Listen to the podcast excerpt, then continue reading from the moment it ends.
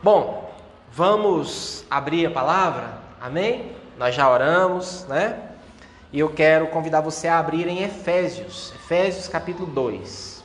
Quem está com a Bíblia de papel aí, Efésios 2. Quem está com o aplicativo, abra lá.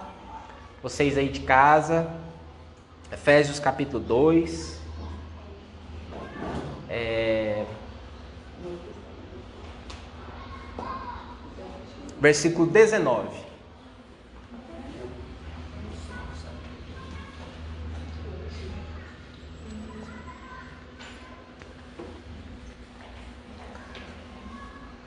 Acharam? Gente, vocês que estão aqui agora, vamos interagir, tá? Tô com saudade de interação. Vocês acharam? Amém? Então, tá bom. É... Efésios 2, 19 a 22.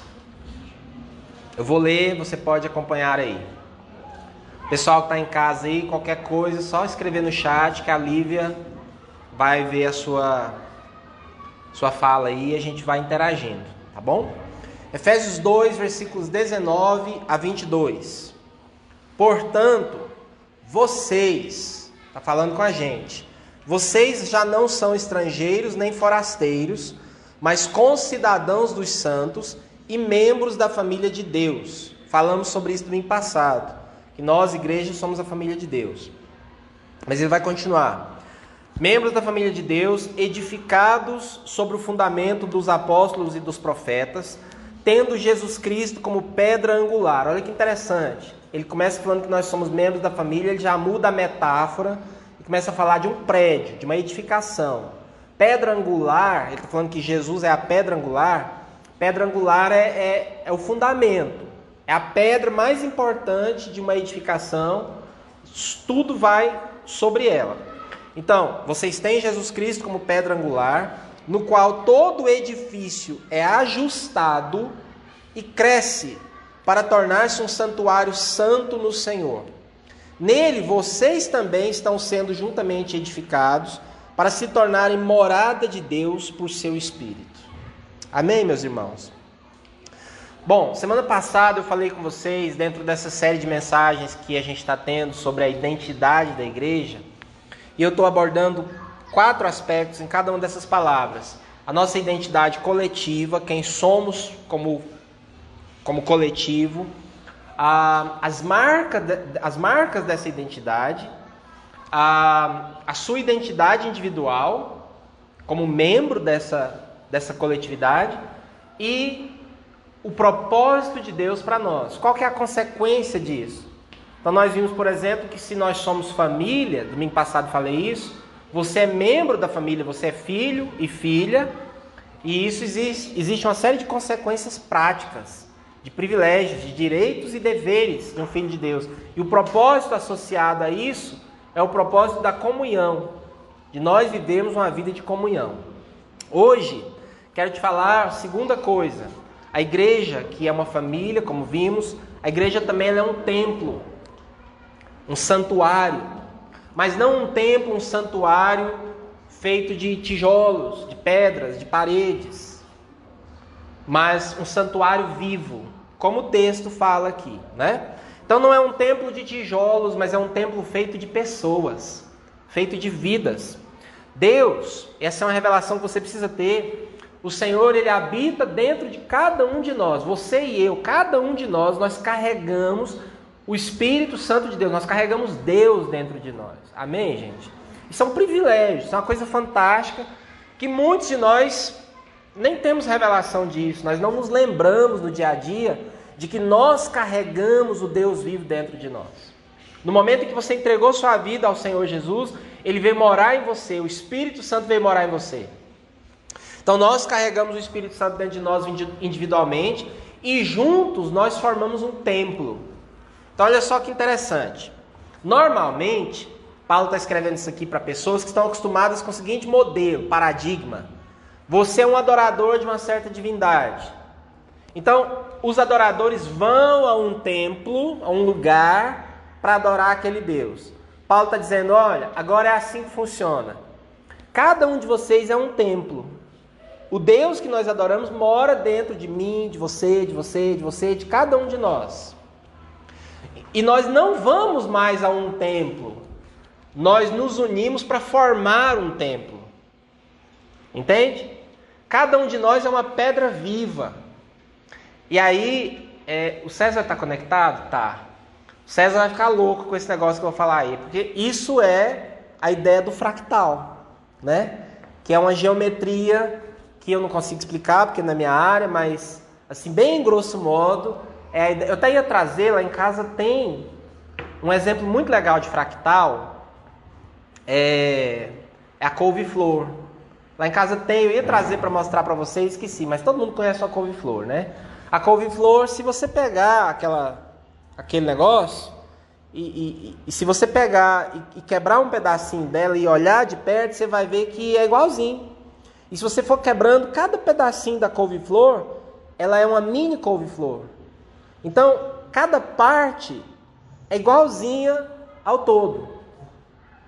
É mais ou menos isso que é um fractal, tá? Depois vocês conversam com alguém da matemática que te explica melhor.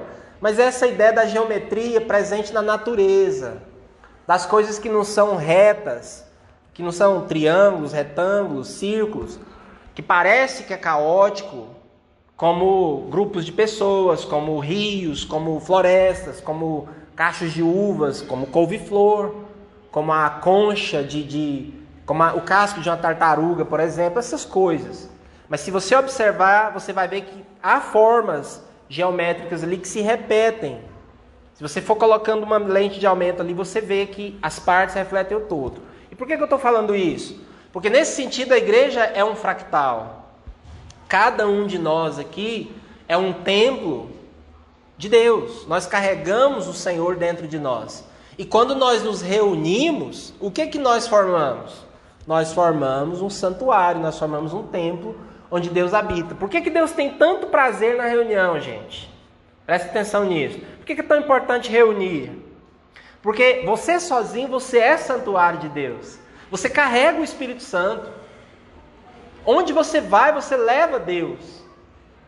Onde você está, Deus está. Só que quando nós nos reunimos, nós, nós somos esse monte de, de templos ambulantes que se reúnem não para ir a um templo, mas para formar um templo maior. Por isso Jesus, Jesus disse que, que é tão poderosa a reunião da igreja, que onde estiverem dois ou três reunidos em nome dele, ele estaria no meio deles. Então, a partir de dois, são dois templos que se reúnem e formam um templo maior. Aqui nós somos 20, mais os irmãos que estão aí no, no online, que são vários também nós estamos formando um grande templo. Vocês estão entendendo a ideia? Então isso é maravilhoso. É a ideia de que nós não somos adoradores que vão a um templo. Não, nós nos reunimos para formar um templo. Isso é muito, muito diferente. Amém? Quais são as marcas deste templo que nós somos? Eu quero que você tenha isso em mente. Eu sou família de Deus, nós somos família de Deus, nós somos um templo. Quais são as marcas desse templo? Vou falar de três coisas rapidinho. A primeira, na verdade eu já falei, é que nós somos, cada um de nós, uma pedra que se ajusta para ir formando esse templo maior. E eu quero ler com vocês 1 Pedro, vamos abrir lá? 1 Pedro, capítulo 2, versículo 5. Só esse versículo. 1 Pedro, capítulo 2, versículo 5. Eu queria ter uma participação do pessoal que está reunido com a gente no, no Zoom. Deixa eu pedir. Aline, você está me ouvindo? Você poderia ler 1 Pedro 2,5 para nós?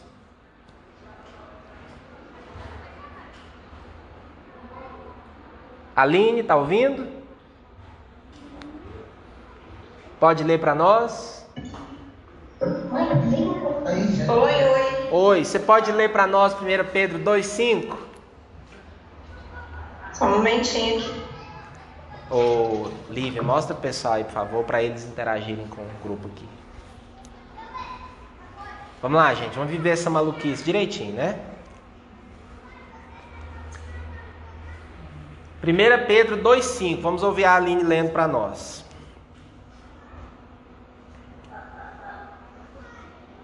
É... 1 Pedro 2,5. Isso. Vós também, como pedras vivas, sois edificados casa espiritual e sacerdócio santo, para oferecer sacrifícios espirituais agradáveis a Deus, por Jesus Cristo. Amém. Obrigado, Aline. Gente, olha que coisa incrível. A Bíblia está dizendo que você, vocês, cada um de nós, somos pedras vivas. Aposto que você nunca tinha pensado nisso. Você é uma pedra viva, né? É, é uma metáfora maluca porque a pedra é um objeto inanimado, né? Mas nós somos pedras vivas. Então, olha, olha como a coisa é fractal. Jesus Cristo é chamado no texto lá em Efésios de a pedra. A pedra angular, ele é a pedra mais importante, ele é a pedra. Mas nós somos pedras, pedras vivas, ou seja, somos iguais a ele. Refletimos a natureza dele. Ele é a pedra, mas nós somos pedras. E o que que nós pedras fazemos? Nós, pedras, nos agrupamos e nós formamos um templo. Quando é que a gente forma esse templo? Quando a gente se reúne e quando a gente adora. Quando a gente oferece sacrifícios espirituais. Essa é uma outra conversa. Quais são os sacrifícios que a gente oferece? Mas o principal deles é nós adorarmos ao Senhor. Então, quando nós nos reunimos, nós somos como pedras se encaixando para formar um templo para adorar o Senhor. Eu acho isso incrível. Essa é a primeira marca. Cada um de nós é uma pedra e a gente precisa reunir para formar o templo. Segunda coisa, que eu também já toquei, a gente tem que se encaixar. É, você, se tiver um monte de pedras amontoadas, você não tem uma construção. Há uma diferença muito grande em ter um monte de pedras jogadas num canto. Aliás, você pode ter todos os elementos para uma construção guardados num lugar. Você pode ter sacos de cimento, pedras, tijolos, barras de ferro, areia, tudo que é necessário para a construção. E não ter uma construção. Para ter uma construção, as pedras precisam se encaixar. Isso fala de quê? Da necessidade de nós termos unidade, de nós não apenas estarmos amontoados juntos, mas de nós realmente encaixarmos vida com vida, de nós termos conexão uns com os outros, de nós termos relacionamentos, Pedra para encaixar, a gente tem que ter atrito, tem que tirar arestas, tem que lixar, tem que quebrar pedaços. É, isso fala da parte desafiadora de ser igreja. Sabe aquela coisa de às vezes é, às vezes é complicado, às vezes tem um irmão, uma irmã que me incomoda, às vezes tem problema de relacionamento, às vezes tem conflitos, isso é natural. Para que as pedras se encaixem, se você já viu um, um pedreiro fazendo o seu trabalho, normalmente a gente não constrói com pedras por aqui, a gente usa tijolos, né? Mas enfim, o pedreiro quebra tijolo toda hora, quebra ali para encaixar, para Então, para que nós sejamos um santuário, nós precisamos nos encaixar uns nos outros. Isso fala da, da dinâmica dos relacionamentos, da unidade, da comunhão, dos desafios que isso traz. Então, a próxima vez que você tiver um conflito com o irmão, com a irmã, próxima vez que tiver uma dificuldade, a próxima vez que você olhar para você mesmo e perceber que você tem dificuldade de reunir, de, de estar junto, de, de compreender alguém, lembre-se que nós estamos falando de pedras que precisam se encaixar para formarmos o santuário que o Senhor nosso Deus quer na terra. Terceira e última marca dessa, dessa questão de que nós somos um templo vivo é que nós, como família, que eu falei semana passada, nós somos chamados para amar uns aos outros. Como templo que somos, nós estamos para adorar ao Senhor para amar ao Senhor. A sua identidade individual nesse contexto é que você é um adorador. De novo, um adorador que ao mesmo tempo é uma pedra que faz parte da construção do templo. É um templo vivo. Cada um de nós é uma pedra viva que forma um templo vivo para um Deus vivo. Não sei que tipo de imagem que você está formando aí na sua cabeça, mas essa é a metáfora bíblica. Porque Deus não quer que a gente tenha o paradigma de que eu vou para a igreja para adorar, eu vou me reunir num lugar X. É... Não é isso, não é essa a ideia. Nós somos a igreja. Ah, então, e aí as pessoas vão para outro extremo. Ah, então se eu sou a igreja, eu não preciso reunir, porque eu sou a igreja. Tem, tem muita essa ideia hoje em dia também, eu tenho falado sobre isso. Né? Antigamente havia o paradigma seguinte: se você não fosse para o prédio, para o local de reunião da igreja, você estava fora. Isso não é verdade. Mas aí as pessoas entendem que, ah, então eu sou igreja, legal, então não preciso ir. O pastor falou que eu sou igreja. Então, onde eu estiver, se eu estiver na minha casa, aí ele está lá na casa dele, sentado no sofá, assistindo televisão, e acha que está tudo certo, porque eu sou igreja, não preciso reunir. Não é isso. Nós somos pedras vivas, mas nós devemos nos reunir, nos encaixarmos e formarmos o templo e cumprir todos os propósitos que Deus tem para nós. É, como adorador, você é chamado para adorar o Senhor. E adorar é sinônimo de amar. Mas não um amar qualquer, não é um amar igual você ama seu celular. Porque a palavra amar está banalizada, né? Eu amo, eu amo minha família, eu amo meu time de futebol, eu amo o meu celular, acima de quase que todas as coisas. Eu amo pamonha e assim por diante. Deixa eu mostrar para você o que a Bíblia diz sobre amar ao Senhor. Esse é um texto que vocês conhecem muito bem. Eu quero ler ele, Marcos 12, 30. Vamos abrir lá, Marcos 12, versículo 30.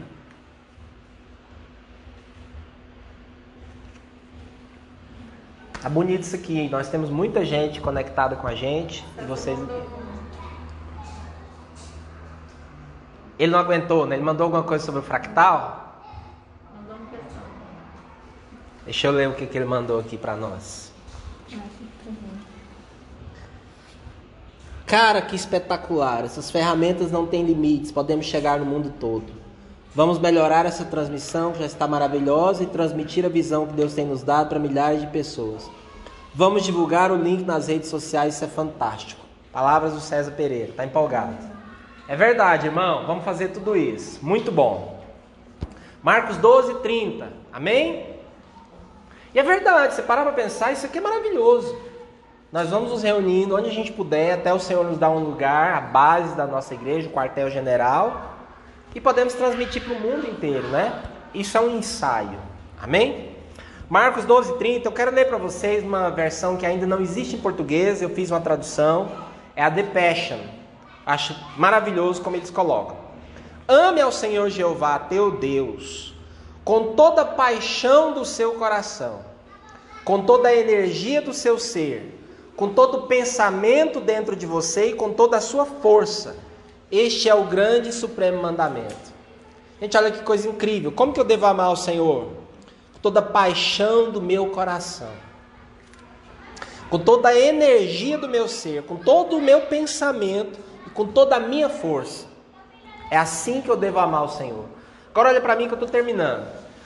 Se você amar o Senhor assim, com toda a sua paixão, com todo o seu pensamento, toda a sua energia, com toda a sua força, isso vai afetar a sua vida toda. Isso vai afetar a sua conduta.